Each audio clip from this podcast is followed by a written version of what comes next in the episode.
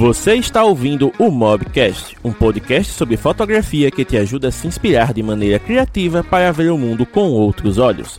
Os fotógrafos James Dantas e Thiago Melo conversam sobre temas relevantes usando a fotografia com smartphones como ponto de partida e entrevistam criadores de conteúdo de diversas áreas do conhecimento para compartilhar suas experiências e trajetórias de vida. Aproveite o episódio, pois ele foi feito para você. Então, Algrafista, muito bom dia, boa tarde, boa noite, principalmente para você que está nos ouvindo no podcast. Estamos começando mais um super papo aqui. Hoje, ambos de laranja, mas não no mesmo tom. Né? Estou aqui com a camisa em tons laranjas, que inclusive é uma camisa da Xiaomi, na época, que eu fui, na época que eu fui Xiaomi, antes de Xiaomi ser moda. E o Tiago Melo, direto de Campos Goitacazes, está aqui com sua touquinha laranja tradicional. Hoje ele está feliz, hoje ele está contente. Então botou a touquinha e veio para cá. Então, Tiago, muito boa noite, seja muito bem-vindo aqui a mais esse bate-papo que vamos fazer nesta noite. Claro, boa noite, boa noite pra galera aí. Hoje, você, já que você mostrou a camisa, eu vou mostrar a blusa também aqui, né? A minha é mais basiquinha, mas tá com a logo a da, da firma. A minha é da firma. E a não é porque eu tô feliz, não, é porque do nada, carioca. Carioca não, né? Que eu não sou carioca, eu sou. A gente chama de Fluminense, né? É, Assim, a gente aqui no Rio viu 18 graus no termômetro, já bota uma touca, já bota uma blusa, que a gente aqui no Rio é, é acostumado a, a, a, temperatura de 30 graus, né? 28. Aí sente um, um ventinho mais frio já já bota uma touca. E é uma coisa bem atípica, né? Na verdade, isso é desculpa, porque eu uso touca sempre, né? Mas é isso. É, hoje você está usando como propósito, né? Mas brincadeiras à parte, meu querido, hoje, né, a gente chegou aqui nesse consenso, né? A galera pode até estar tá estranhando, pô, mas a live da casa não foi semana passada, o é que aconteceu? Sim, meus queridos, o que acontece é que o nosso convidado previsto, ele teve problemas, até porque a gente sabe que quem é eu presa e principalmente para a pessoa que trabalha na área de fotografia e vídeo, ela está sujeita a mudanças de programação por parte do cliente. Ele estava envolvido num trabalho nessa semana e acabou tendo que trabalhar além da conta. E aí ele, ele infelizmente teve que cancelar e pediu desculpas. A gente não cancelou, a gente adiou, ele vai ser um dos convidados de dezembro. Porém, nosso compromisso aqui toda sexta-feira é de não deixar você sem conteúdo. Então, conversando com o Tiago sobre o que, é que a gente poderia fazer, então chegamos no consenso de que era interessante fazer uma live onde não apenas a gente pudesse responder perguntas, onde a gente pudesse né, é, interagir com você de uma maneira mais próxima, mas também de comentar algumas coisas legais que estão acontecendo com o projeto, com o canal e que estão levando o Mobgrafando a outro patamar. Sim, inclusive a gente vai sortear um aparelho no. Não, sacanagem, não vai sortear nada, não, que a gente não está nesse patamar ainda. um dia, um dia, quem sabe, mas não, esse dia não é hoje, né? Que nem aquele meme do, do Senhor dos Anéis. Sim, sim. Mas, mas hoje vai ser um bate-papo muito bacana. Assim como normalmente nossas sextas-feiras têm sido, né, Games? Vários bate-papos leves, descontraídos, alguns informativos e outros reflexivos. Pois é, inclusive, ó, você iludiu a Regina. A Regina já mandou um A aqui, achando que ia ter sorteio. Mas brincadeiras à parte, Regina, muito boa noite. É muito bom ter você por aqui. Regina, que é uma das mobilistas que sempre participa, né? E o que, é que acontece? Hoje nós temos aqui um caso muito legal, que é justamente o Mobgrafando chegando, né? nessa época de fim de ano. Né? Ah, novembro. Novembro, ainda falta um mês, mas você já vê decoração de Natal na rua. Então já é final de ano, já pode considerar final de ano. Os shoppings já estão correndo atrás de Papai Noel, de Mamãe Noel, para ficar lá ouvindo as crianças, perturbando o povo e tudo mais, né? Então assim, já é clima de final de ano total. E nessa questão de clima de final de ano, você fica sempre naquela parte reflexiva, né? Nossa, o, né, até um, um, meio que uma trend que a galera tá fazendo assim no Twitter, né? Tipo, a, a fulana de, de, de, janeiro não reconheceria a fulana de novembro, né? Nossa, quanto evoluiu, quanto eu vivi, não sei o quê. E é bom, estamos vivendo tempos atípicos e ainda não é legal a gente valorizar as pequenas coisas que acontecem no nosso dia a dia, e principalmente quando a gente consegue realizar é, coisas que vão além da, da nossa previsão. Porque por mais que a gente faça um planejamento, por mais que a gente né, é, trabalhe para chegar num, num, certo patamar, é, tem coisas que acabam surpreendendo além desse planejamento, e é justamente isso que a gente quer compartilhar com vocês hoje. E só para começar, é uma semana tão bacana, tão bacana, que até o Thiago vai voltar a aparecer no YouTube, né, Thiago? Fala não, amanhã tem videozinho já ao meio-dia, James. Meio-dia, como sempre, Arte da Mobigrafia lança meio-dia todo sábado. E dessa vez com a minha carinha lá, né? Primeiro episódio em que eu apareço. E, cara, eu gostei, eu curti gravar esse vídeo. É, acho que a gente, embora tenha falado sobre temas, né, mesmos temas, mas a, a, maneira como a gente abordou achei que foi bem interessante, cada um no seu estilo, do seu jeito, com o seu olhar. E eu acho que vai ser um, um vídeo para somar para vocês aí, para ajudar no crescimento pessoal de vocês aí, profissional. Olha só. E dentro dessa temática, né, que a gente está falando da arte da mobigrafia, até a Fátima comentou aqui, ó, eu não acredito em Papai Noel, mas acredito no potencial do mobigrafando. Ficamos Olha. muito felizes com isso, principalmente a, a Fátima, que é uma das que mais colabora aqui, está sempre sugerindo pauta de vídeo, sempre dando sugestão. E falando em vídeos, né? O, obviamente, como está aqui o tema da live de hoje, alcançamos o marco né, de mil inscritos no nosso canal do YouTube. E quando eu falo nosso, apesar de quem produzir conteúdo ser eu e o Thiago, é nosso porque você também faz parte disso. Né? Se você não estivesse lá para assistir, para prestigiar o conteúdo, para compartilhar com seus amigos que gostam de fotografia, que gostam de fotografia mobile, que gostam de tecnologia, esse projeto né, não faria sentido. E, querendo ou não, é interessante meio que retornar às origens né, do canal, porque vocês sabem que o Mobigrafando, se a gente for levar o pé da letra, né, ele como comunidade, ele como um espaço para que você possa compartilhar sua arte, se ele existisse apenas no Instagram, no formato que a gente tem, de repost e tal, e etc., para muitos de vocês que estão nos assistindo, já estaria de bom tamanho, porque a comunidade que ela se originou a partir disso, e o formato de conteúdo que a gente trabalha com a galeria, com os posts, com o destaque do mês, né? É algo que já estimula você a fotografar. Né? É algo que já estimula você a querer participar, a querer se desafiar, a querer fazer uma foto diferente para chamar a atenção né, na seleção e aparecer no feed, para poder mostrar para os amigos, olha, apareci no feed mobografando e é, é algo né, que é bacana de você ter na sua trajetória, porque quando a gente está no começo da fotografia, ou quando a gente faz por hobby mesmo, que é um hobby que nos dá prazer, ter o reconhecimento é algo que nos faz é, se sentir estimulados a continuar, né? E quando chegou em mais ou menos em, na metade de 2019, né? Metade de 2019 por aí, o projeto já tem um ano e pouquinho, é, eu vi a necessidade, eu acho que você já tinha entrado, né, Tiago, com uma DM. Acho que já tá. Ou você estava no, no, processo de entrar. Eu estava no é, processo de entrada. estava no processo de transição ali de uma biografia para ADN. E aí uh, eu, eu, decidi começar o, o, canal no YouTube justamente porque, na minha concepção, o Mobigrafando ele podia ser mais do que apenas uma página de repost.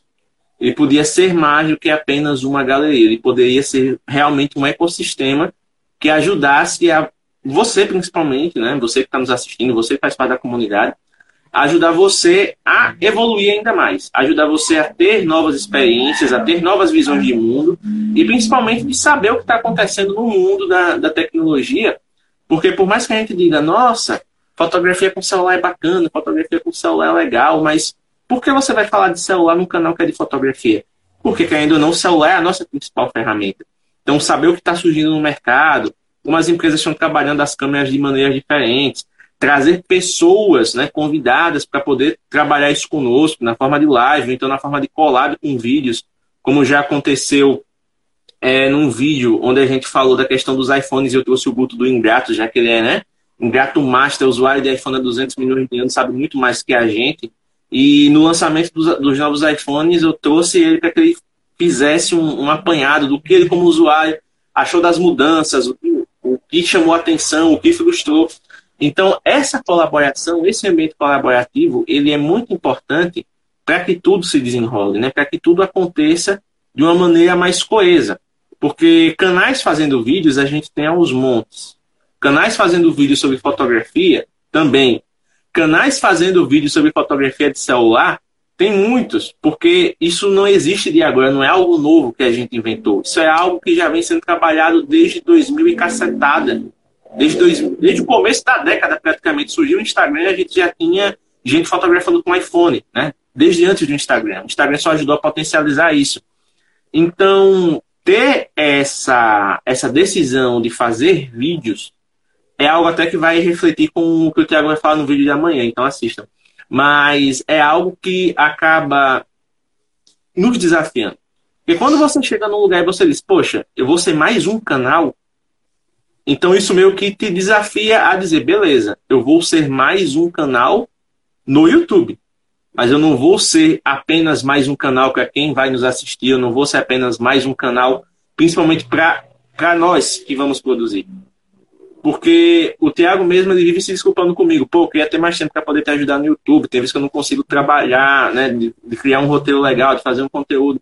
Mas ao mesmo tempo, ele vê e ele sabe o quanto é importante a gente produzir conteúdo que vai ser útil para a comunidade. Não apenas, eita, lançou celular tal, Thiago, vamos fazer vídeo.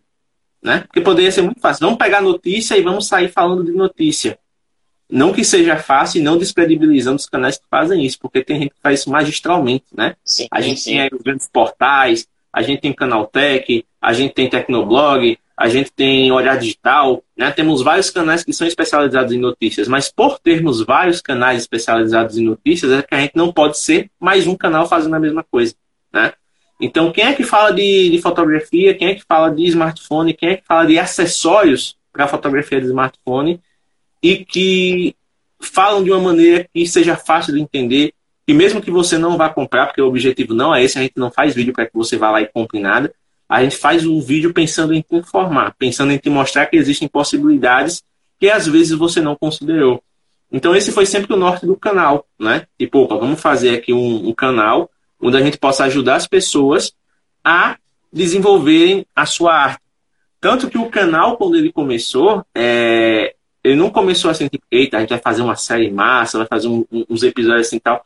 Eu confesso, começou no puro improviso. Eu peguei e disse, ó, vou fazer um canal, é que ainda não, eu já estou pensando em fazer uns investimentos para produzir conteúdo de uma maneira melhor. E o que é que eu vou fazer? Eu vou transformar isso nos primeiros episódios do canal. Então, qual foram os primeiros episódios? Os fones que a gente comprou para fazer live na época, no fone de Edifier, né? Aí quando eu falo a gente, eu que comprei, né? O Thiago tava no, no bonde lá, mas aí eu nunca considerei o canal como sendo meu.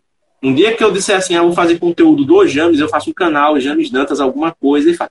Uma biografia eu sempre considerei Mentira, um canal. gente. Eu queria uma parte daqueles 1 dólar e 90 centavos que ele rendeu lá, mas ele não quis me dividir, dividir comigo, não. É só Que é isso, cara? Que ele é pegasse um dólar e 90 centavos e investir em criptomoeda, mas ele não deixou, não.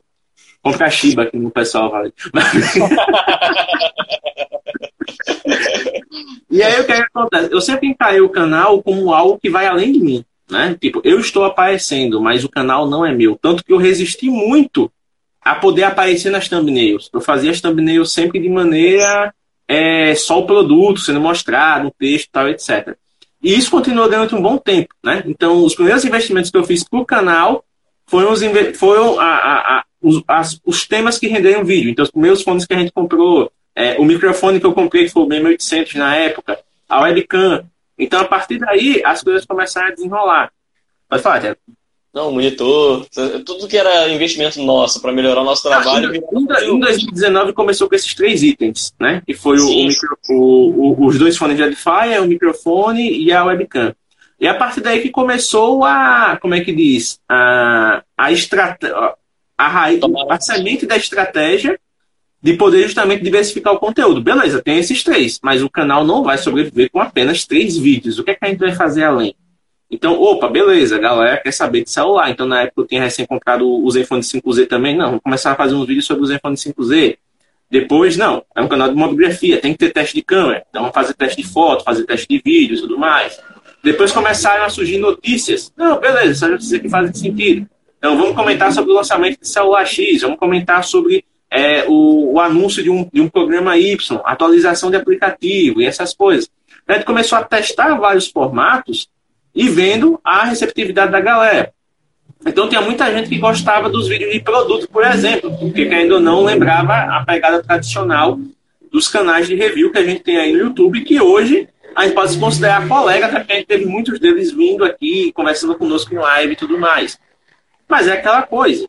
Não podemos ser um canal de unboxing especializado em unboxing de produtos, porque a gente não tem dinheiro infinito para isso. Né? Canal de unboxing, canal de coisa, geralmente os caras têm uma baita estratégia por trás, os caras já são empresas que trabalham em outras coisas para fazer esses serviços renderem, né? produtos para o canal.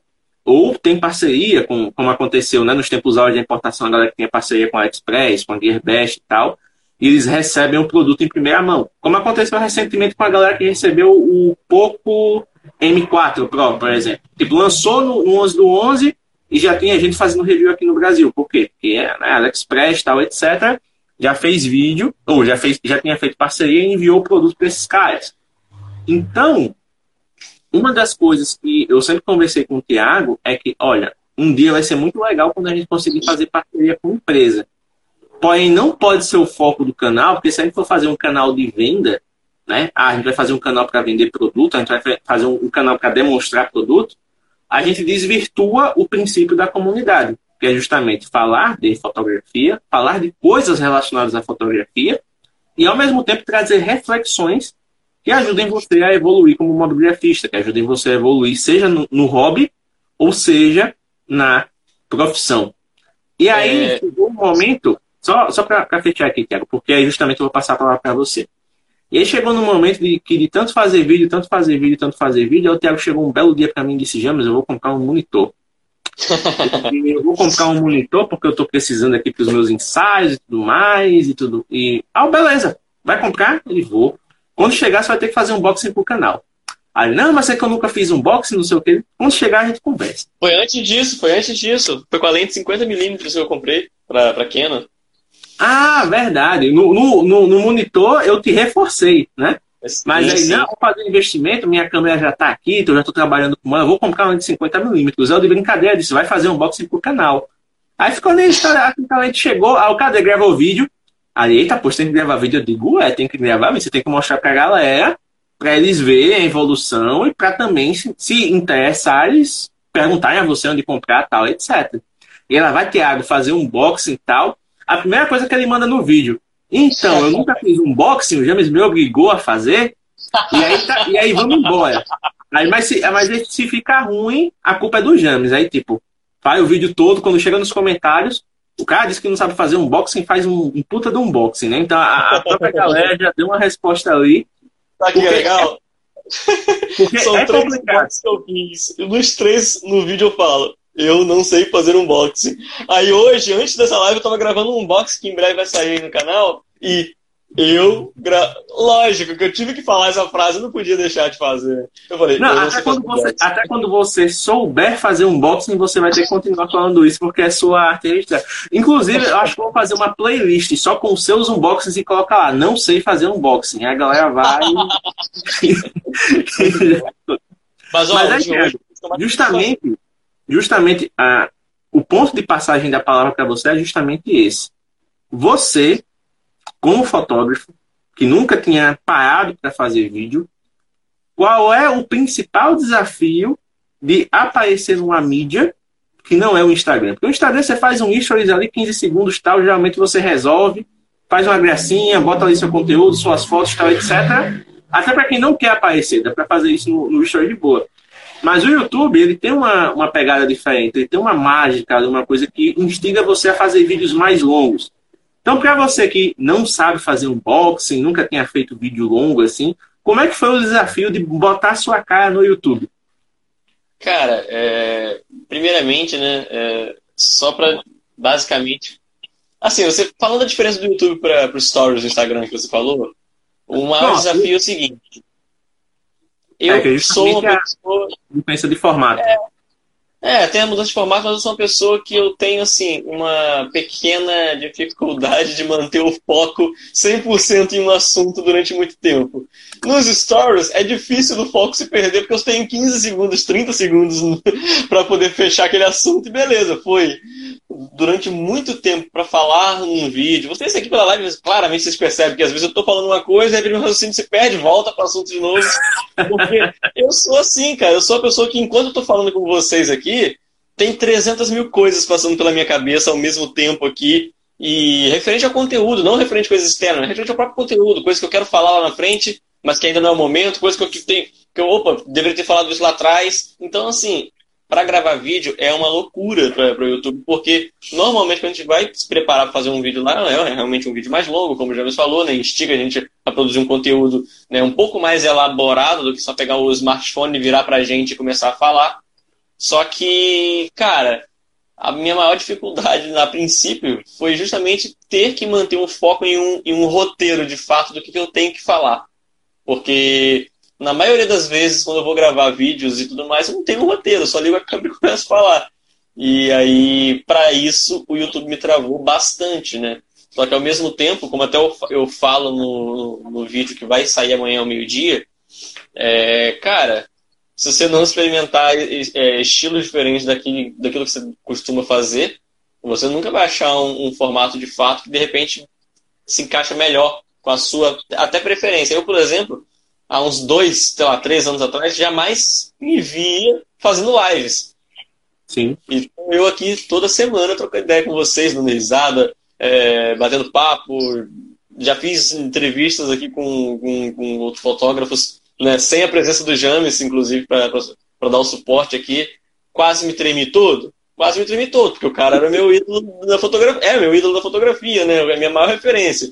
Mas fiquei firme e forte, não infartei e continuei levando papo até o final. Então, assim, são coisas que a gente vai se desafiando para a gente ir evoluindo. Até mesmo o nosso, a nossa didática, né? Porque isso vai me ajudar a ter mais confiança naquilo que eu faço, não, não só para produção de conteúdo, mas para trabalho mesmo, saber lidar com as pessoas, saber conversar com as pessoas. Então, pô, a live me ajuda muito com relação a isso. E a gravação de vídeos para o YouTube tem me ajudado bastante a conseguir fechar raciocínios mais longos para outras coisas também, entendeu? Porque, é, como que posso dizer isso? De, é, déficit de atenção? Acho que não, não, não, sei, não chega a ser um déficit de atenção, mas eu sou um pouco disperso, né? Então, o, o, o maior desafio meu no YouTube foi justamente esse, entendeu? Não, mas isso aí é, é muito legal de poder compartilhar, porque esse ponto que você falou é muito importante, o ponto do roteiro, né? Geralmente quando você vai fazer um, um, conteúdo mais curto, não que o conteúdo curto ele tenha que ser de qualquer jeito, né? A gente não faz de qualquer jeito. Mas geralmente para você iniciar uma conversa, iniciar algo de maneira curta, você só precisa ter o ponto mentalizado. Então, tipo, se você chegar assim e dizer, ah, hoje eu vou falar sobre a foto que eu fiz, sobre o último ensaio que eu fiz. Você já tem um ponto de partida, você abre a câmera, diz, ó, oh, galera, fiz um ensaio tal, etc. Fez uma sequência de quatro stories, postou, você já consegue ali meio que dinamizar com o seu público. Você meio que, ah, não, agora eu vou botar uma enquete aqui para ver a reação, então eu abrir uma figurinha de perguntas. É uma maneira mais fácil de trabalhar, porque o começo, meio e fim, eles já estão ali próximos.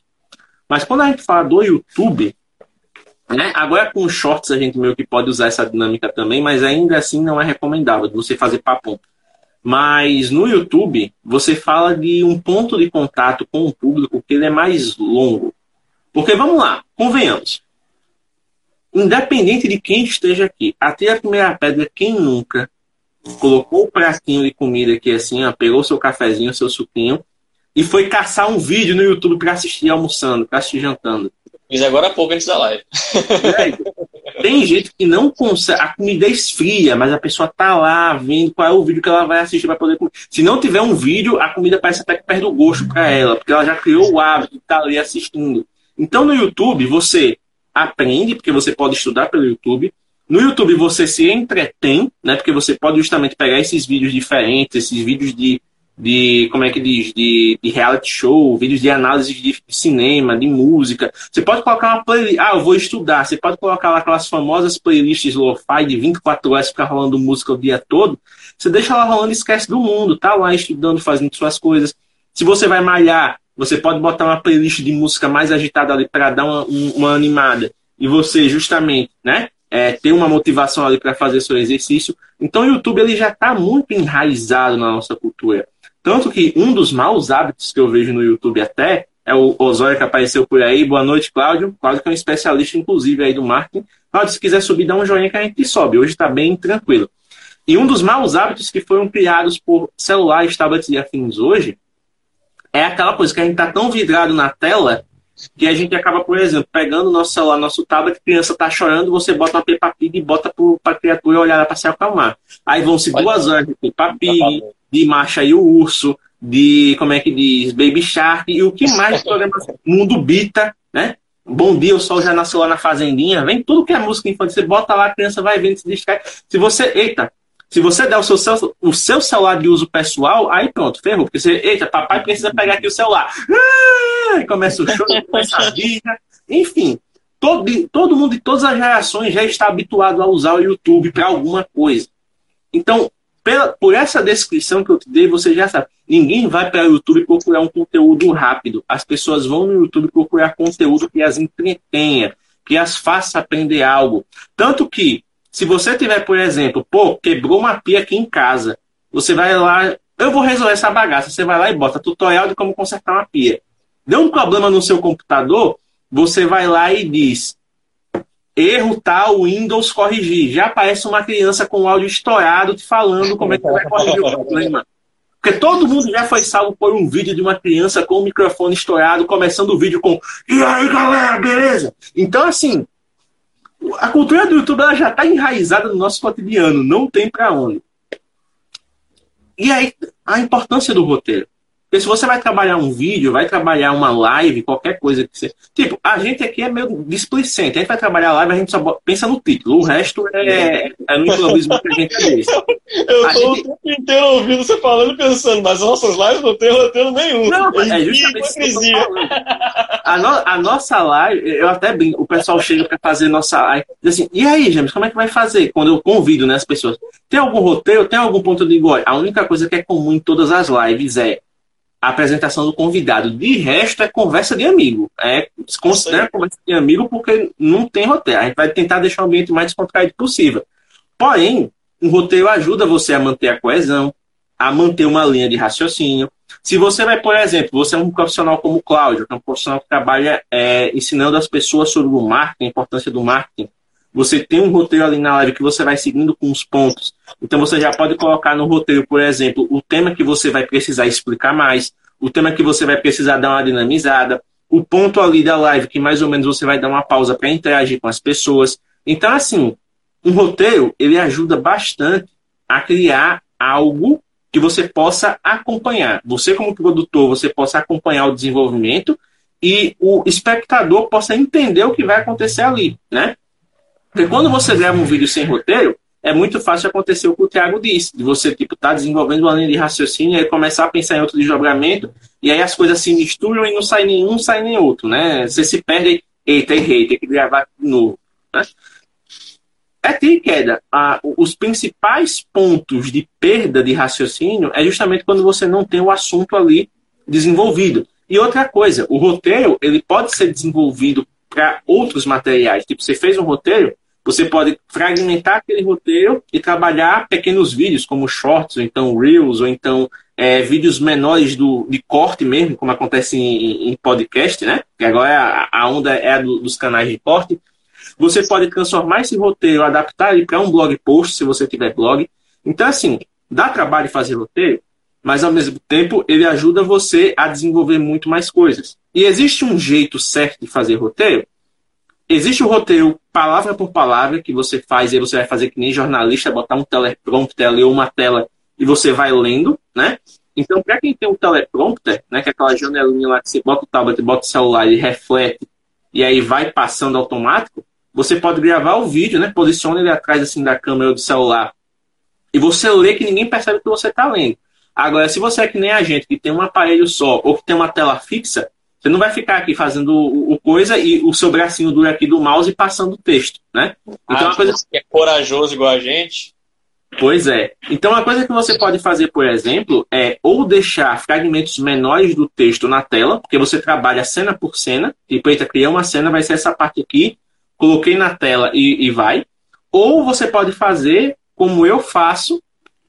O roteiro, ele pode ser palavra por palavra, você escrever o texto todo e tchan. Ou você pode fazer, porque eu não tenho é, paciência para ler. Eu vou botar assim, depois vou ler. Eu gosto de desenvolver por tópicos.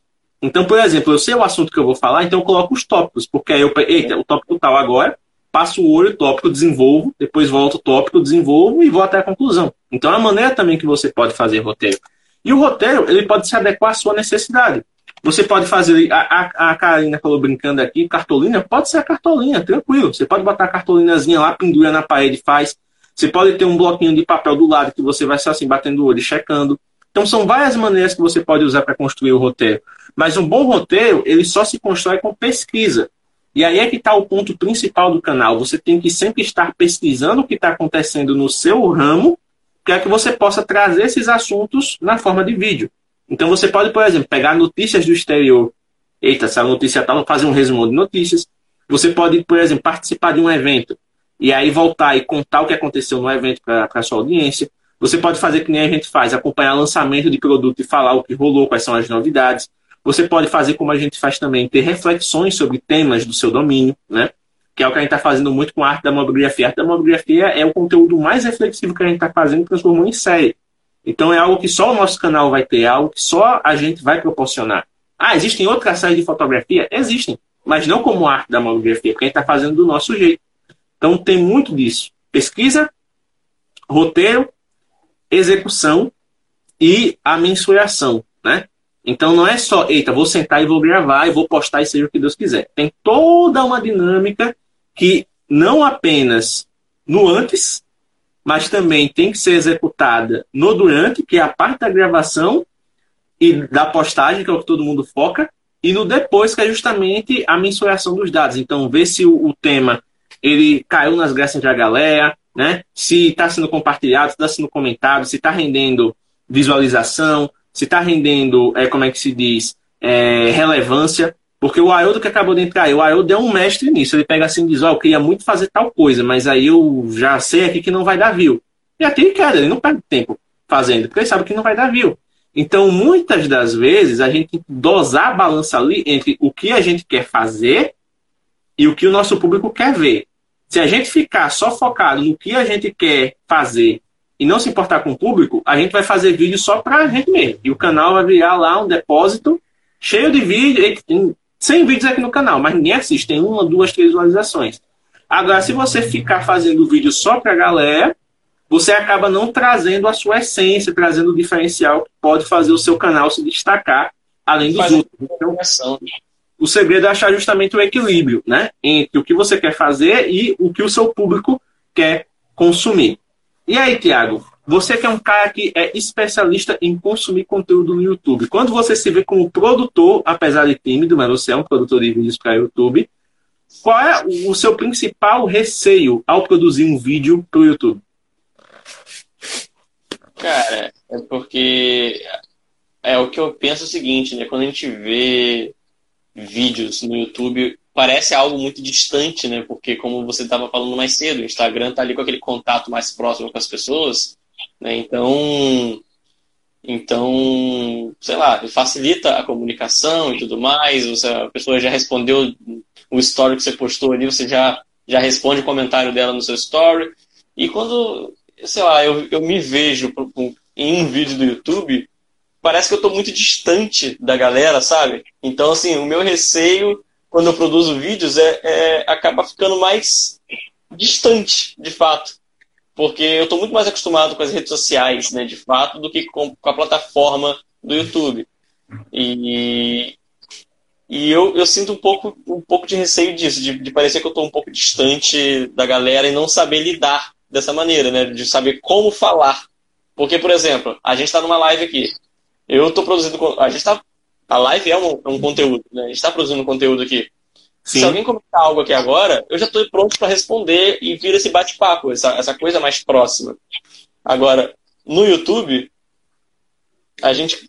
Só um minutinho que tá me dando um ruído no fone, eu, tô, eu não consegui nem raciocinar direito. Deixa eu tirar um dos lados aqui, porque tá me dando algum ruído. Vocês estão ouvindo ruído aí, gente? Não, por incrível que pareça, não. Mas ter ruído já é algo que virou padrão nas nossas lives, né? Quando não sou eu, é você. Eu vou tirar aqui que aí eu consigo me ouvir e aí eu consigo entender o que eu tô falando. Tava um ruído meio, meio alto aqui. É... Então, assim, é um dos receios que eu tenho é justamente acabar me afastando da, da, da, da audiência a qual estou produzindo é, conteúdos, né? Porque a resposta é, não é tão imediata assim e a gente está acostumado a um, a um mundo, James, que as pessoas querem tudo muito rápido. Né? É, é a foto que passa 3 segundos no feed e a pessoa já rola. São os stories que a pessoa antigamente via 15 segundos, hoje a pessoa não tem mais paciência de ver 15 segundos, já pula para o lado para ver o próximo story. E você produzir um conteúdo de, sei lá, 3 minutos, 5 minutos, 10 minutos no YouTube é um grande desafio. Então, assim, bate um pouco de receio, sabe? De você ficar ali. Porque para um vídeo ter 10 minutos no YouTube, é uma hora gravando aqui, uma hora e meia gravando, é mais duas horas sua editando. É, a gente ter todo esse trabalho para poucas pessoas visualizarem. E às vezes, né, de repente, não, não fazerem sentido para aquele, aquele conteúdo não fazer sentido para elas. Então, é um receio também de, de repente, pô, esse tempo que eu estou investindo nesse conteúdo que não deu tanto resultado, eu poderia estar produzindo vários outros conteúdos diretamente nas minhas redes sociais que poderia de fato estar ajudando outras pessoas da nossa audiência a evoluir esse trabalho, a, a, a desenvolverem a sua fotografia. Então, assim, é um dos desafios que me dá um pouco de receio, né? De produzir conteúdos mais longos. Mas, em contrapartida, o, a possibilidade de gravar conteúdos mais longos nos permite trazer assuntos de maneiras que jamais as redes sociais conseguiriam nos permitir fazer. Então, assim, é uma balança também de equilíbrio, como você falou anteriormente, né? Pois é, até o Haroldo falou aqui, né, que é o ideal é tirar um dia para nós, né, que é aquela coisa do você, ao mesmo tempo que você está ali mergulhado na pesquisa, na criação do vídeo, na edição do vídeo, depois na otimização, você também tem um tempo para não fazer nada disso. Porque é aquela coisa. Muita gente, principalmente nos tempos de hoje, ela demoniza o ócio. Tipo, ah, você tem que estar tá produzindo, você tem que estar tá sempre ali é, aprendendo. Sempre tá... Mas se a gente não tem um tempo para não fazer nada, a nossa mente ela não se organiza, né? Porque muita gente diz, ah, a gente tem que é, sempre estar tá estudando, sempre estar tá é, interagindo com as pessoas tal. Mas se você não tem um tempo de parar para que o que você aprendeu naquele dia ele se solidifique na sua mente, você vai esquecer. É a mesma coisa de você estar tá vendo um livro ou ouvindo música com, com letra. Vai chegar uma hora que você vai, vai aparecer, a, você botou a playlist ali aleatória, você está lendo, de repente vai aparecer a sua música favorita, você vai começar a cantarolar, aí você vai olhar para a página e vai dizer, não, peraí, vou ter que ler de novo esse parágrafo, né? Então é algo que acontece muito. O nosso cérebro ele precisa de um tempo pausado. Então diz assim, ah, esse bicho aí, a final de semana, tá vadiando, ao invés de estar tá produzindo algo, tá assistindo filme. Mas é justamente quando você está fazendo qualquer outra coisa que não tem a ver com o que você tem que fazer ao longo da semana, e você pode ter ideias para conteúdo, né? Aí você diz, pô, mas quem trabalha com canal de série, que assiste série para trabalhar, e aí? Mas ele vai ter as dele para se distrair, ele vai ter as dele para se divertir, ele vai ter as dele para comentar com os amigos e ficar só por isso mesmo. Então, é, o, o, desafio de produzir conteúdo, além do equilíbrio da produção, é o equilíbrio também do se afastar, né? Porque muita gente diz assim, ah, para ter é, constância, você tem que produzir todo dia. Não. Tem muitos canais que fazem vídeo todo dia? Tem, mas eles têm uma estrutura que os permite fazer isso. E o que é essa estrutura? Uma baita equipe, né? Então, enquanto tem a, a, a, pessoa que é o apresentador, que é a carinha pública do canal que aparece lá nos vídeos, você tem três, quatro, cinco conteudistas que estão ali pesquisando, roteirizando, fazendo edição do, do canal. Exatamente. Então tem toda uma estrutura. Você sozinho, você é o presa, né? se você quiser levar o, o YouTube de maneira mais séria ou até usar o YouTube como um apoio para o seu negócio, você não vai ter gás para produzir vídeo todos os dias. Eu já tive uma semana aqui no Mobigrafando que teve vídeo de segunda a sábado. Eu vou repetir isso tão cedo. Não, a, eu e o Thiago, no, no, ritmo que temos hoje, principalmente se aproximando do final de ano que fica mais louco, o negócio de, né, ele no, no, no, emprego formal, eu prestando serviço para outras pessoas, não tem eu condição. trabalho em uma cervejaria. Final de ano é e carnaval são períodos que a galera mais bebe. Exatamente. Então, assim, não tem como você é, ter esse ritmo frenético sendo só você. E mesmo que você consiga fazer vídeo todo dia, isso enfraquece a parte da sua pesquisa. Porque vai chegar uma hora que você vai esgotar todos os seus temas, e aí, justamente porque você não se deu um tempo de pausar, para respirar, de pegar outras referências, de simplesmente se distrair, você não vai ter mais o que fazer. Aí você vai dizer, pô, tô aqui fazendo vídeo que nem um condenado e não tem ninguém assistindo. Claro, porque você não está se dando tempo de se conectar com as pessoas para entender o que elas estão buscando, né? É, tem muita coisa, por exemplo, que acaba sendo, como é que se diz, advinda do, do que é chamado de de cultura popular. Então tem muita gente que diz, nossa, eu não aguento época de BBB, porque todo mundo só fala de BBB. Porém, é aquela coisa, é o que está na boca do povo do momento. Por exemplo, chega no, em, em dezembro, janeiro, em calendário normal, que a gente vai ter a final do Brasileirão.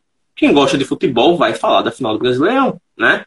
Ah, quem gosta de, como é que diz, de filme, ah, todo, todo final de ano tem um especial de Natal, tem um filme de Natal que vai ser um lançamento. A galera vai falar do tal do filme de Natal que lançou que tá todo mundo falando. Round, é, Round 6, né? Que estourou aí no mundo, tá, foi uma série. Pô, todo mundo só tá falando de Round 6. É o que tá, tava todo mundo assistindo, né? Quem, quem, independente de gostar ou não gostar, é o que tava todo mundo assistindo. Teve gente que passou ileso e não assistiu? Teve. Eu, por exemplo, não assisti nem pretendo. Mas é aquela coisa. Mas eu não assisti. Quem conseguiu relacionar com a sua área de domínio conseguiu chamar a atenção de pessoas que gostaram da série e que também têm um interesse no tema que você trata. Né? Teve gente que relacionou com marketing, teve gente que relacionou com vendas, teve gente que relacionou com gestão, teve gente que relacionou com tecnologia, teve gente que fez reflexões a respeito da vida em sociedade. Então, assim, tem espaço para todo mundo. A questão é que você só vai se atentar a esse detalhe se você tiver tempo para poder assistir ou para poder ver o que as pessoas estão falando. E aqui a Cristiane Mello fez um comentário. Ai, ai, a Cristiane, que eu tenho que mandar um beijo, é uma prima minha que mora em Niterói e tem muito tempo que eu não vejo, inclusive muita saudade de vocês aí. Fica um beijo aí para você. E ela fez uma pergunta maravilhosa, James, que eu gostaria não, de pedir a sua opinião antes de, de responder. Vamos lá. É, deixa eu ler a pergunta aqui, né, para todo mundo também entender. É, no caso, vocês percebem uma diferença de faixa etária entre as redes sociais e plataformas? Exemplo, o YouTube atrai a galera mais jovem que o Instagram ou é indiferente? O Cláudio, se estiver aqui na live ainda, ajuda aqui, Cláudio, nos comentários, porque o seu conhecimento vai ser muito importante. Porém, não é viagem, Cristiane. Sim, existe diferença, né? E cada rede social ela tem um público majoritário. Se você vai olhar, por exemplo, o Facebook, você tem pessoas mais velhas usando. Porque é aquela galera que veio desde os primórdios do Facebook, é a rede principal, e a galera não abandona por nada. Se você vai no TikTok, por exemplo, você vai ter muito mais jovens, pré-adolescentes, adolescentes usando, do que uma faixa etária adulta. Se você vai no YouTube, você vai ter muito mais jovens adultos ali, pessoas nos seus 20, 30, 35 anos, porque é a fase da galera que tipo, descobriu que o YouTube é algo que pode ajudar o negócio dele a prosperar. Então ele está lá usando o YouTube, está é, tá produzindo vídeos, ou está contratando uma equipe para fazer os vídeos para eles, enfim. Cada rede social vai ter uma pegada diferente. Porém, o que a gente tem que pensar na maneira macro, né, na maneira, como é que se diz, é, geral de ver a coisa, é que independente da rede social ter o seu público-alvo, não é porque, por exemplo, ah, o, o TikTok está com mais pré-adolescente, eu vou para lá porque está bombando. Se você faz um, um, conteúdo que naturalmente não conversa com essa galera, você não vai ter o mesmo engajamento de página do que uma página que conversa diretamente com eles, né? Então dá para você, por exemplo, ter uma audiência dentro de uma rede social que, em teoria, tem menos do seu público-alvo, mas que tem uma dinâmica que você curte? Tem. Porém, você vai ter que trabalhar o seu conteúdo para que ele converse com essa audiência. Ah, você tem, por exemplo, é, eu vi um, esses dias um negócio que eu achei bem legal. É uma alfaiataria, ou seja, é uma loja especializada em criar ternos e tudo mais, no TikTok. Aí você, pela imagem mental que você tem de terno, você vai pensar o quê? Pô, um perfil de uma galera engomadinha. Coisa que veio na minha mente. Meu o quê? Barney, Barney Stinson foi a primeira coisa que veio na minha mente. Barney Stinson, pronto. Aí você vai ter, pô, o perfil de uma galera engomadinha, que vai vender terno no TikTok, vai mostrar terno no TikTok. Sabe o que, é que os caras Os caras foram gênios. Eles têm lá um apresentador que não fala nada, mas que ele é bem carismático. Eles, eles colocam uma imagem de um personagem famoso aparecendo no começo. E aí eles mostram um terno feito baseado naquele personagem. Então, assim, tem terno, de, tem terno de Dragon Ball, tem terno de Naruto, tem terno de One Piece, tem terno de, de Friends, tem terno de tudo que você imaginar. Os caras fazem ternos baseados na cultura pop. E, não, e muitas vezes não são ternos que são feitos exclusivamente. Tem alguns que são. Mas tem outros que são combinação de look, usando as cores do personagem, que fica é muito legal. Então você diz, pô, os caras com conteúdo divertido, que ainda ou não é diferente, eles alcançam a audiência deles, que é a galera que gosta de alfaiataria, mas ao mesmo tempo mostra um negócio novo para uma galera que tipo tá lá para ver anime, as coisas de anime. Então com, consegue conversar com os dois públicos. É, mas se você vai, é, isso é positivo da maneira de engajamento. Mas se eles usam como plataforma de venda, obviamente o público de, que vai comprar coisa dele vai ser infinitamente menor, né? Se a gente for levar em consideração o funil. Porque os jovens não vão querer saber de terno. Eles estão, eita, divertida, fez um terno lá do, do Pikachu. Não, eu vou comprar um terno do Pikachu? Não vou. Mas a galera que vê assim, a galera que é adulta e gosta de terno vai dizer, pô, os caras fizeram um terno do Pikachu, eles com certeza vão fazer um terno sob medida para mim do jeito que eu imaginar. Então vou com eles e, e sucesso. É isso. É... Deixa eu só ver se tem mais algum comentário aqui, não, né? Então, o Rafael chegou por aqui, o atual dono de um M52 5G Samsung maravilhoso. Vai ter unboxing no canal em breve. É isso aí. Inclusive, você falou que ia agradecer nominalmente aí, ó, tá aí, ó. Pois é, Rafael. Inclusive, agradecer nominalmente a você pelo esforço que você fez, né? De já chegar de viagem, já ir perturbar o Thiago para fazer um unboxing. Tanto que ele prontamente chegou lá no grupo e disse: pode providenciar. Aí o Thiago conversa com ele, já vê essa questão aí, porque é, é conteúdo para o canal, é sucesso. Então, muito obrigado aí, Rafael, pela, pela parceria. É isso aí. Cara, é, respondendo também a Cristiane, né? É, Cris, eu, eu percebo isso sim, mas como o James falou, né? É, é, o Facebook, acho que é, é, de todas as plataformas, assim, o Facebook e o TikTok são as mais fáceis de você identificar realmente isso. Mas é aquele lance, né? Se você produz um conteúdo, é, independente do que você produz, você vai conseguir alcançar pessoas em quaisquer uma dessas plataformas. Porque é assim, a, a, o, o, cara que gosta de fotografia, né? Vamos trazer para nossa realidade aqui. O cara que gosta de fotografia, gosta de celular, gosta de tecnologia, ele consome YouTube, ele tá no Instagram, alguns estão no Facebook, outros até no TikTok. E dali é porque o que a gente às vezes é, pode até de repente esquecer, né? É que o produtor de conteúdo ele também é um consumidor de conteúdo. Então ele também está em todas as plataformas acompanhando o que está acontecendo, né? Então, assim, e se ele acha um conteúdo que ele se identifica, ele vai começar a olhar para aquilo ali. E se é um conteúdo interessante, pronto, você já ganhou a atenção dele, né? No mundo atual, onde a gente briga por atenção, né? Independente da plataforma, se seu conteúdo é relevante, é diferente, né? Da, do que a maioria das pessoas estão fazendo, opa, calma aí, deixa eu olhar isso daí. É, um, um, cara viralizou no mundo inteiro fazendo um conteúdo de humor onde ele não fala uma única palavra. Ele só faz. Era algo único, diferente, novo. E não importa a plataforma. Instagram, YouTube, TikTok, ele vai estar lá e você vai acompanhar. Entendeu? Então, assim, você que gosta desse conteúdo. Então, assim, não importa a plataforma no final das contas, embora sim, a gente tem essa, essas diferenças de, olha, Chegou a informação do Cláudio, você pediu, pediu ajuda dele ele chegou com dados. Chegou com dados, exatamente. Ele está contando aqui. Ó, que chora nesse momento. o Facebook, ele detém, né, a, a, sua maior parte aqui dos usuários é de 25 a 34 anos, certo? Eu não vou falar os dados completos porque é, é, é muita coisa. Mas aqui, ó, é, acho que ele repetiu aqui. E como eu, ô, ô Cláudio, redigita essa parte do TikTok, mas se eu entendi certo, é, tanto o Facebook quanto o TikTok detêm a, a mesma parte majoritária da audiência, que são jovens entre 25 a 34 anos, né? jovens adultos praticamente. Porque se eu digitou certo aqui, seria 24% para 18 a 24 anos e 30% para 25 a 34. Acho que seria algo assim. É, ele digitou novamente aqui embaixo, ó, Facebook 18 a 24, 18 é, a 24. Ah, agora é assim. Aqui, ó, no caso, o Facebook, a maior parte é de 25 a 34 anos, e no TikTok a maior parte é de 18 a 24. Então, no TikTok, o público majoritário ele é mais jovem.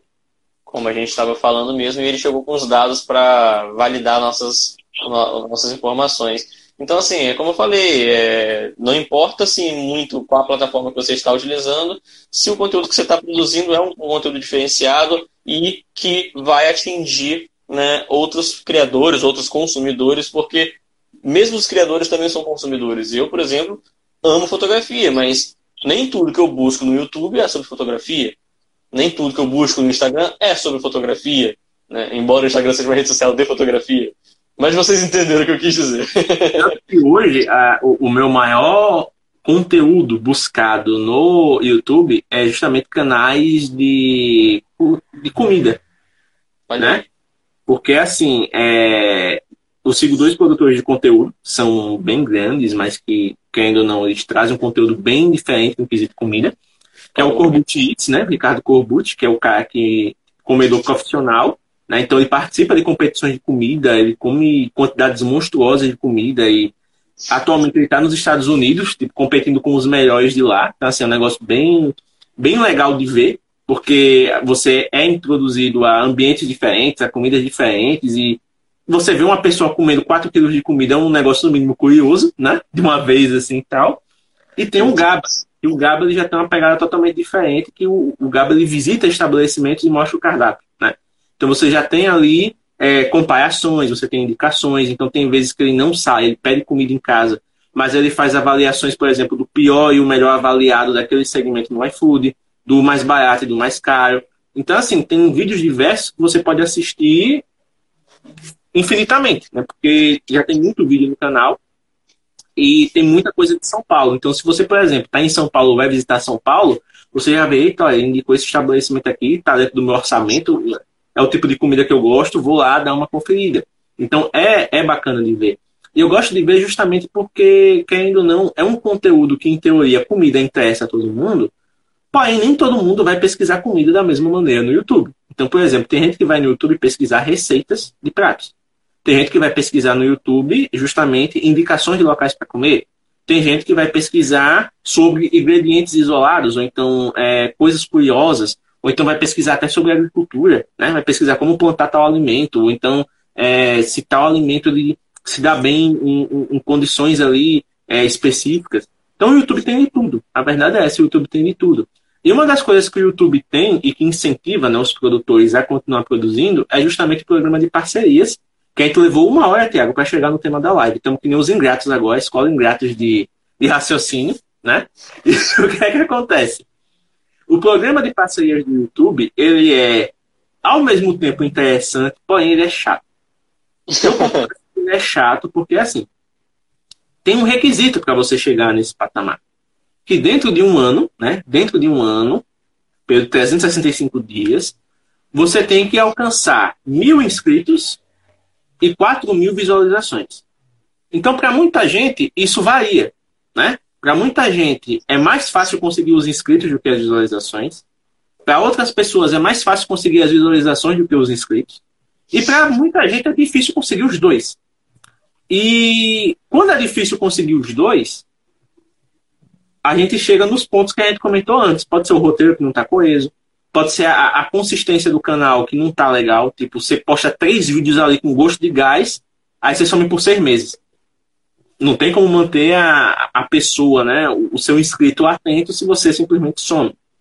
É, tem a questão também, às vezes, do, do nicho que você trabalha. Né? Dependendo do nicho que você trabalha, pode ser mais fácil criar conteúdo ou pode ser mais difícil. E também tem, obviamente, a sua experiência criando o vídeo. Né? Ah, eu já sou mais acostumado a a fazer roteiro, a gravar, então eu consigo manter uma consistência maior. Tem gente que é um pouco mais tímida, vai gravar vídeos curtos, ou então vai gravar um vídeo que não vai performar tão bem, né? Tem a questão da otimização também que a gente sempre fala, né? Título, descrição, tags, a thumbnail, que é importante também. Então, você faz um vídeo que tem um conteúdo muito bom, mas a sua thumbnail é tão feia que a pessoa olha assim não entende o que você quis passar. Ou então você faz um título que não chama tanta atenção. Aí você diz, ah, James, que tem muita gente que usa aqueles títulos escandalosos, clickbait, para chamar a atenção. O título ele não pode enganar o espectador. Se você prometer algo no título, esse negócio tem que estar no vídeo. Porém, é aquela coisa. Se você fizer um vídeo de qualquer jeito, a galera não vai ver. Então, se por exemplo, vamos trazer para nossa realidade aqui, fotografia. Se eu boto, é, eu vou fazer um tutorial de fotografia e eu coloco é, fotos de retrato. É um título muito genérico. Né? A pessoa vai olhar assim, foto de retrato, mas essas fotos, você está me ensinando a fazer foto? Você está mostrando fotos que você fez? Essas fotos de retrato são, são o quê? Né? Não tem para onde. Agora, se você coloca, por exemplo, aprenda de maneira fácil a fazer foto de retrato. Já é um título que é muito mais chamativo, porque você está, obviamente, explicando para a pessoa o que ela vai ver no vídeo. Então, aprenda a fazer foto de retrato vai atrair quem? Quem quer aprender a fazer fotos de retrato. Então você já direciona para a audiência que você quer é, alcançar. Aí você diz, eita, James, mas agora eu estou com uma ideia de fazer um vídeo sobre edição. Aí você vai colocar lá, por exemplo, aprenda a editar fotos de retrato. E aí você diz, pô, então eu vou atrair só as pessoas que querem editar? não apenas as pessoas que querem editar, mas você vai atrair as pessoas do primeiro vídeo, porque agora que elas aprenderam a fazer, elas também vão querer saber editar. Então você acaba levando o seu espectador a continuar no seu canal. Então, um dos principais erros que a galera comete no YouTube também, né, é que tipo, a pessoa faz um vídeo e só. Ah, vou fazer um vídeo aqui sobre tal coisa. Fez. E aí não continua.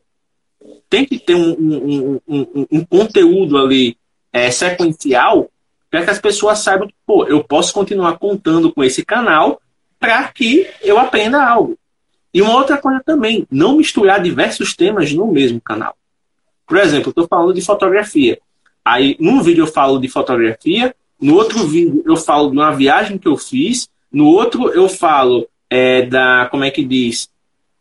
Eu falo de um, um lançamento de um produto que não tem nada a ver com fotografia, ou seja, eu vou desconectando os temas. A pessoa diz, Ué, mas isso aqui não é um canal de fotografia? É um canal de quê, finalmente? Então, assim, quanto mais coeso você conseguir deixar o seu canal, melhor. Aí você pode dizer, James, mas eu trabalho com três temas. Faz três canais. É, exatamente. A não ser que. Porque, por exemplo, vamos lá. Tiago é pintor. Ele quer falar de pintura. Então, se, por exemplo, Tiago vai falar de pintura e ele quer falar de pintura, por exemplo, como pintar em telas, como fazer arte digital e como fazer, como é que diz, é, como vender quadros para galerias. Em teoria, esses três temas se conectam dentro da arte. Se ele tem um canal de arte, ele vai conseguir fazer isso tranquilamente.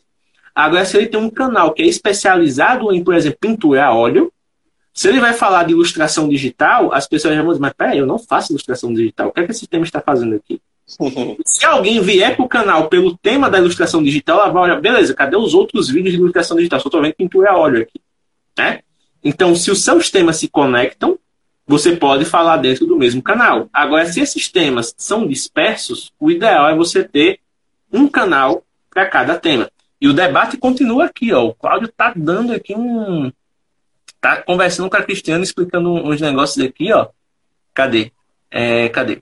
O ponto de vista mais da metade dos usuários do TikTok tem mais de 25 anos. A faixa de 35 a 44 e 46 a 54 representa 19% dos usuários. Estão debatendo a questão ali de, de público, porque a Cristiane disse que faltou representá-la na, na estatística. Então, o que acontece? É, a parte do, do programa de parcerias ela é boa, porque querendo ou não, quando você começa a ver um retorno do seu esforço, você se sente mais motivado a continuar. Né? Como você sabe, a gente disse aqui desde o começo, né? a gente não ganha um real com uma Bibliofan. Então, no momento em que, mesmo que sejam centavos, a gente começa a ganhar alguma coisa, a gente começa a pensar, por exemplo, em investimentos para melhorar o canal, em ferramentas que podem ser pagas com esse valor e aliviar o nosso orçamento pessoal, né? porque você, a gente tira dinheiro do bolso para que o canal continue. Então, se a gente tem, por exemplo, um retorno vindo do YouTube, ou para o YouTube, esse mês você vai pagar a ferramenta X. Mês que vem você vai pagar a ferramenta Y. Se der, você vai pagar, se der, você vai pagar as duas. E por aí vai. Né? Só que existe uma ilusão de que eu vou fazer um canal no YouTube para ganhar dinheiro. Você não ganha dinheiro no YouTube. Você ganha dinheiro a partir do YouTube. Né? Porque existe uma coisa chamada AdSense.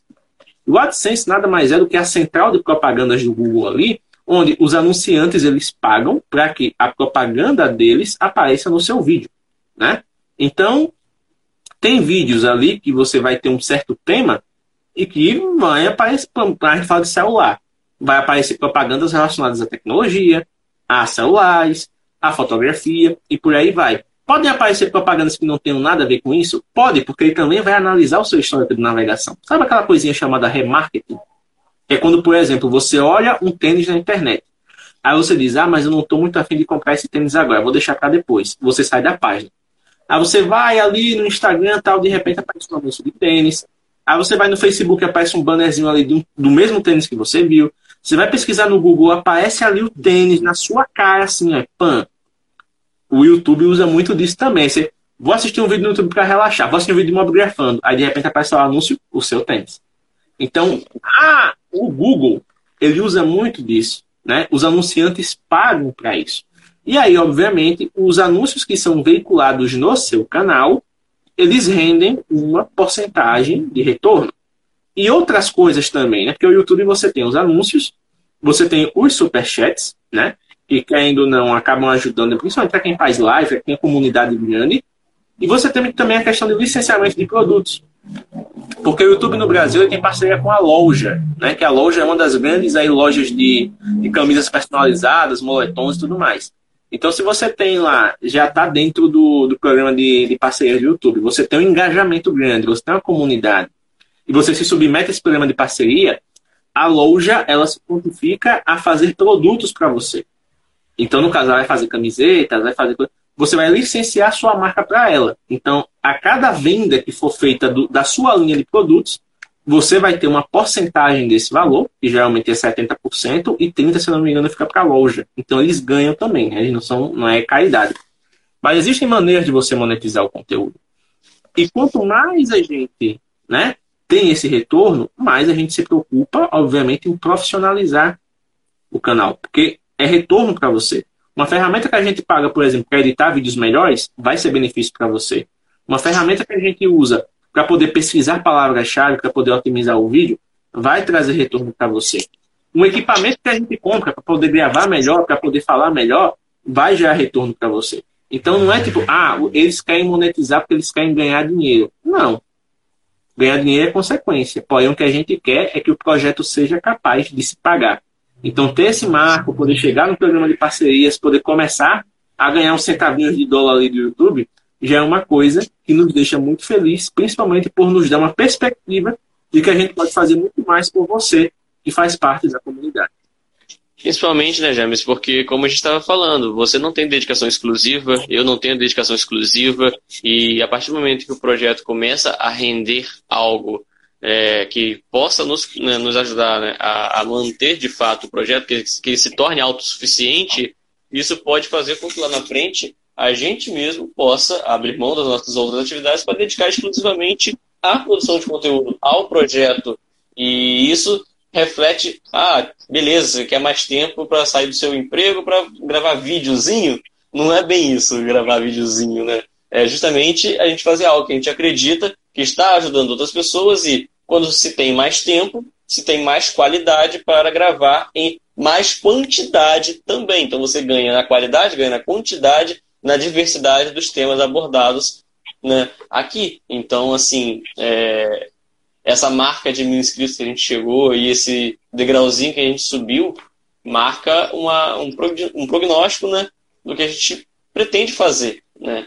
E, e, lá na frente, se tudo correr como a gente espera, a, a gente vai cada vez mais evoluir a, a produção de conteúdo, a qualidade, a frequência e, e, se Deus quiser, alcançar muito mais pessoas. Né? É, quem diria, James, que no início de 2018 você falaria, ah, pô, o Mob Grafando vai, tá, vai ter 10 mil seguidores nas redes sociais, vai alcançar pessoas gigantes do meio fotográfico e do meio tech. Quando que você imaginou fazer uma live aí com o Marcel Campos? Quando você imaginou estar trabalhando hoje com o Paulo Del Valle? Né? Isso só começou porque a gente decidiu dar o primeiro passo. Assim como decidiu dar o primeiro passo no YouTube, e assim como a gente continuou dando esses passos, né? com todas as adversidades que a gente já passou, que a gente passa. Então, eu acho que, que esse degrauzinho que a gente subiu, cara, é, mostrou pra gente que é possível sim a gente continuar seguindo o que a gente está fazendo, porque o resultado. Não é que o resultado vem, o resultado está vindo todos os dias. O resultado, como a gente costuma chamar, né, o resultado que vem todo dia, o resultado não é curtida, o resultado não é número de seguidor, o resultado não é inscrito, a gente está comentando um marco que a gente conseguiu. Mas o resultado é justamente a gente ter aqui às 22 horas e 15 minutos de uma sexta-feira, oito pessoas super concentradas, interagindo com a gente, debatendo nos comentários, dando sugestão de tema. É a gente chegar e ver lá na comunidade, no YouTube, no, no Telegram, a galera conversando loucamente sobre fotografia, sobre qualquer coisa, sem a gente precisar estar tá estimulando ali? Oi, gente, tudo bem? Então, e aí, o que vocês estão fazendo hoje? Não, a conversa lá é orgânica, a galera traz os temas, a galera fala, a galera pergunta. Então, ver a interação, a sua interação, você que nos assiste, você que nos acompanha, ver a sua interação em tudo que a gente faz, ver você gostando do que a gente faz e ver você aplicando isso no seu trabalho, gostando cada vez mais de fotografar, gostando cada vez mais de evoluir. Porque uma coisa que eu gosto muito, independente de ser hobby, independente de ser algo que você faz só para você e não mostrar pra ninguém, quando você faz algo que você gosta, isso vira combustível para você fazer outras coisas. Muitas vezes você está passando por um momento foda no trabalho, você está tudo desmotivado, seu chefe é um bosta, fica lá, aquele problema, aquele colega de trabalho fazendo picuinha com você, querendo sabotar, você fica. Aí você sai, aí você fotografa, aí você vê o mundo, você vê as coisas, você chega em casa, você tá leve, tá tranquilo, você deixou os problemas para lá, você vai lá, vai ver sua família, vai abraçar seu parente, vai beijar seu filho, vai, vai fazer o, que você tem que fazer, que é viver. Então, se a gente puder ter esse papel, se a gente puder ajudar você um pouquinho que seja a ser uma pessoa melhor a cada dia, como você nos faz, né, sermos melhores a cada dia, a gente está cumprindo nosso papel. E tanto que é algo que a gente tem que comunicar hoje aqui, que é algo que a gente só conseguiu por sua causa, porque se não fosse isso, né, se não fosse a relevância do projeto, não aconteceria, é isso aqui, ó. Semana que vem, na sexta que vem, eu estarei em Maceió, capital de Alagoas, para o Tracto Marketing Show, que é o maior evento de marketing, inovação e venda do Nordeste. E eu vou levar o, o Mini James, que está aqui do lado, ó. O Mini James vai junto. E a gente vai lá, durante o evento, né, aplicar uma oficina de fotografia mobile. Então, tipo, é um evento de é. marketing, vendas e inovação. A gente tá, vai lá para falar de fotografia com celular. Então, assim, a gente só conseguiu isso por sua causa, né? Haverá um momento no futuro, eu confio em Deus, que a gente vai ter relevância suficiente para os caras pagar passagem para o Thiago vir de Campo dos Goitacazes para também participar. Mas até lá a gente vai trabalhar um tijolinho de cada vez, um, um post de cada vez, um vídeo de cada vez, para que não apenas você possa ter o melhor conteúdo sobre fotografia mobile possível, como também você possa ter um espaço onde você pode se sentir em casa, onde você pode se sentir acolhido, onde você pode conversar com todo mundo sobre qualquer tema que você vai ficar feliz. Então, basicamente, é isso que eu tenho para dizer. Sou muito grato a você, porque esse projeto só existe graças ao seu apoio. Exatamente. E, e, e você falando aí, né, sobre a gente no, numa sexta-feira tá trocando ideia aqui com oito pessoas que estão ali alucinadas nos comentários, interagindo, perguntando, dando sugestão de temas, como a Fátima fez. E eu tô lembrando de uma live, não lembro nem qual foi o tema, mas eu lembro de uma live que a gente fez para uma pessoa assistindo a gente. E, cara, eu amei aquela live na época, porque, tipo, tava fazendo total sentido para ela. e, e, isso foi maravilhoso, né? Então, assim, não importa se está fazendo sentido para uma pessoa, a gente vai estar tá fazendo isso daqui. Eh, se está fazendo sentido para oito, melhor ainda. E a gente vai dar o máximo do que a gente está fazendo aqui, porque se a gente nunca der o nosso máximo para uma pessoa, para oito pessoas, se a gente não estiver dando o máximo, o melhor que a gente pode oferecer para vocês aqui agora, vocês não estariam aqui com a gente até agora. Já teriam saído. Então, nunca esses oito vão virar 16, que vão virar 32, 64, 128, 256, enfim. É... A, a, maneira que a gente tem de retribuir todo o carinho que vocês têm pela gente é dando o máximo que a gente né, tem para conteúdo, para interagir. E, cara, eu só ver nos comentários aqui, projeto maneiro, sucesso aí, rapaziada. Live F, que o Cláudio postou aqui.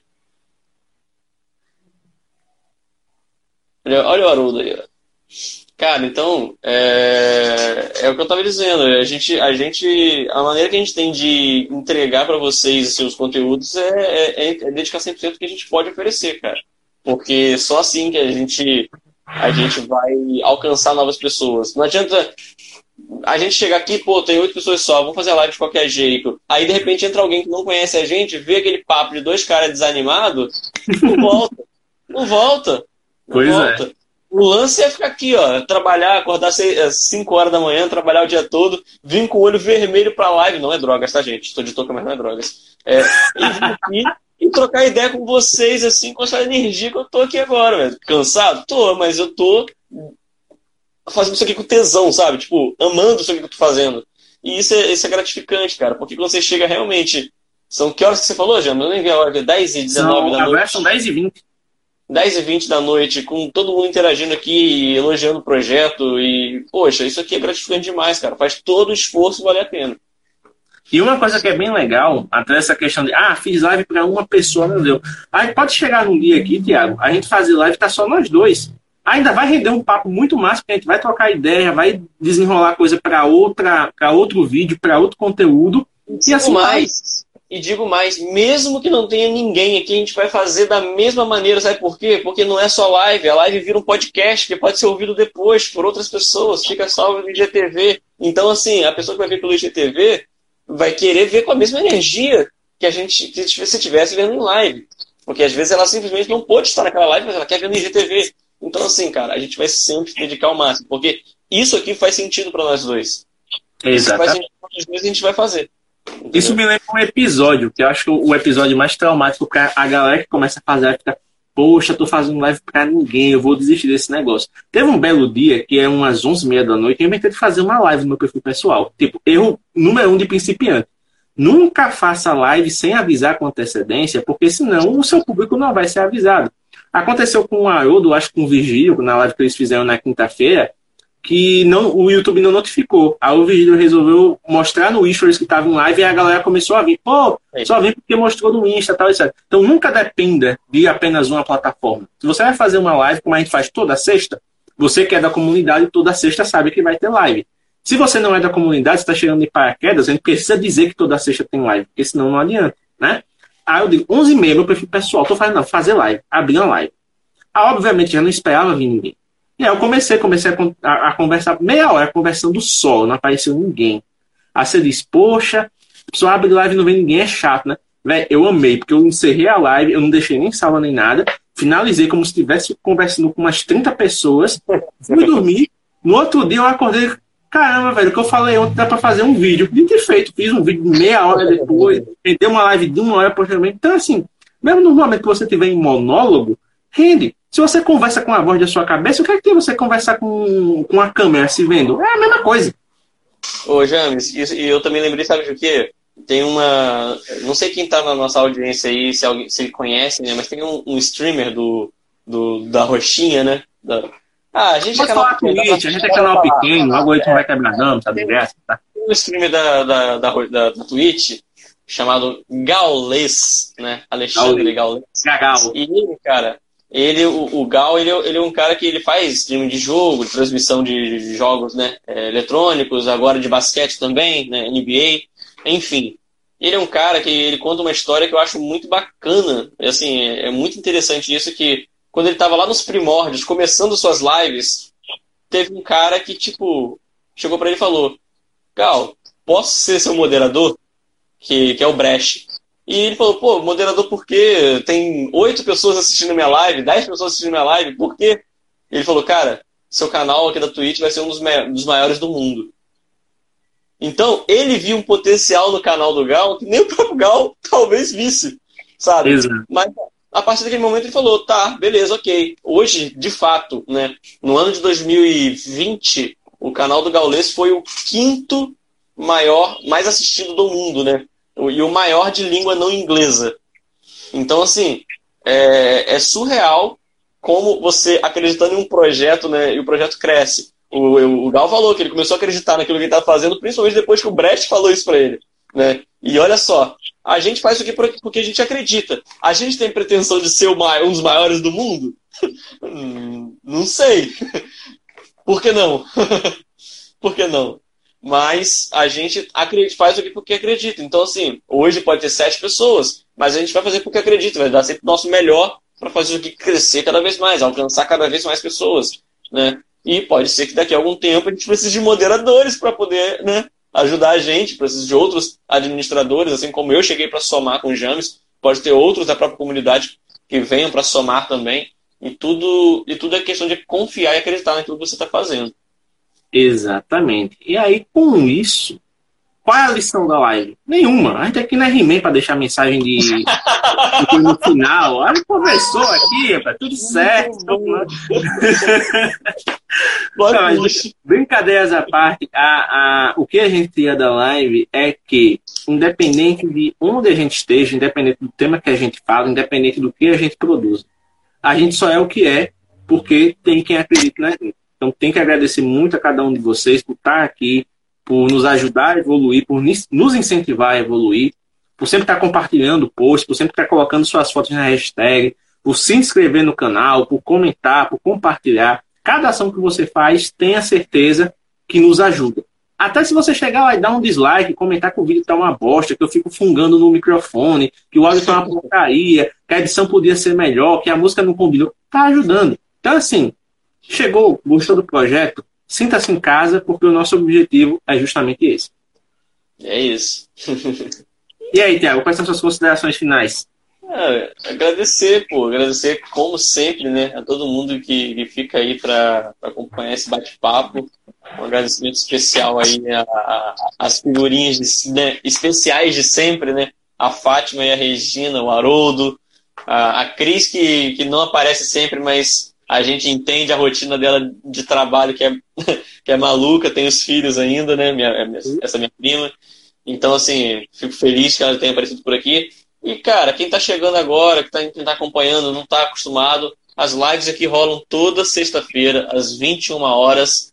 Normalmente, James e eu e mais algum convidado, exceto as primeiras sextas do mês, que aí a gente faz um, um tema mais livre, uma abordagem mais nossa. Hoje, especialmente, né, por conta da ausência do convidado, por questões de trabalho dele, estamos aqui fazendo o nosso bate-papo, mais que especial para comemorar esses mil inscritos junto com vocês. Mas espero que vocês que apareceram aqui pela primeira vez tenham curtido essa live, esse bate-papo.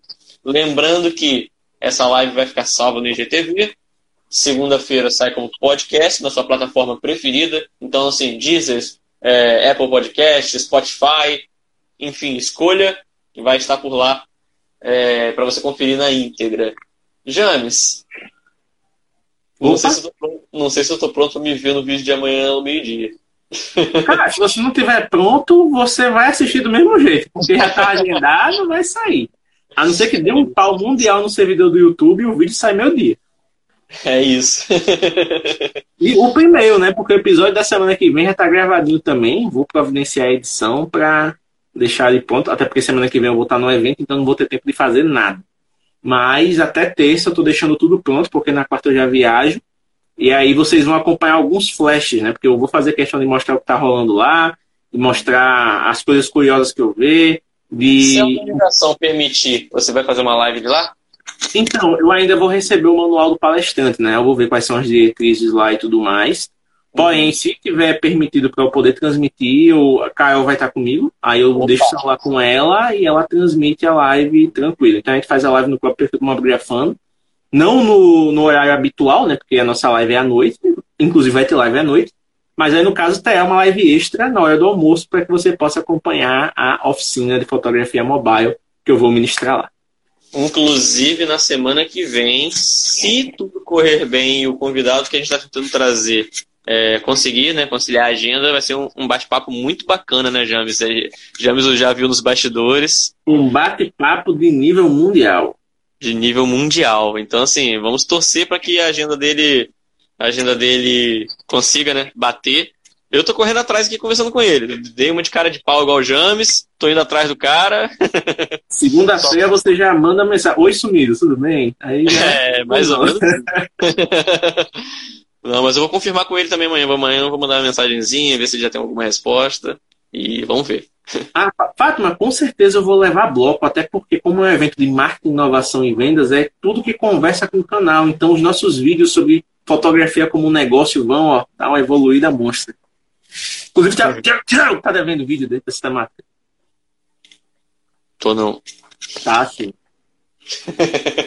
Esqueceu que a, a, minha parte é a parte divertida, você fica com a burocracia. Vou ah, te mandar.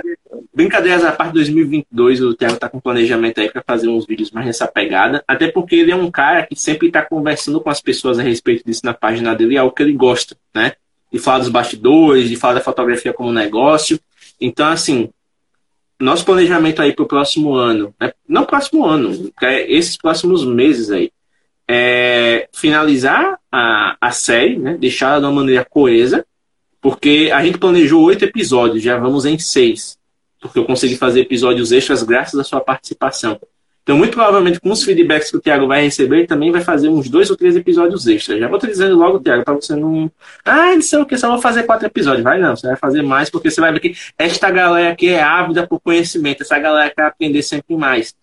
Então a, arte da mobigrafia está crescendo junto com você, está tomando um formato muito bacana, que a gente está ficando orgulhoso de produzir, né? Inclusive o Aildão dos caras que mais elogia, né? Graças àquele vídeo lá da, da fotografia na prática, fazendo o tour por Penedo. Então, assim, é um vídeo que a galera gostou bastante. Muito bacana. É, tem a questão da gente poder normalizar as lives, né? Então, até, até o final do ano, acho que a gente consegue resolver essa questão de problemas técnicos.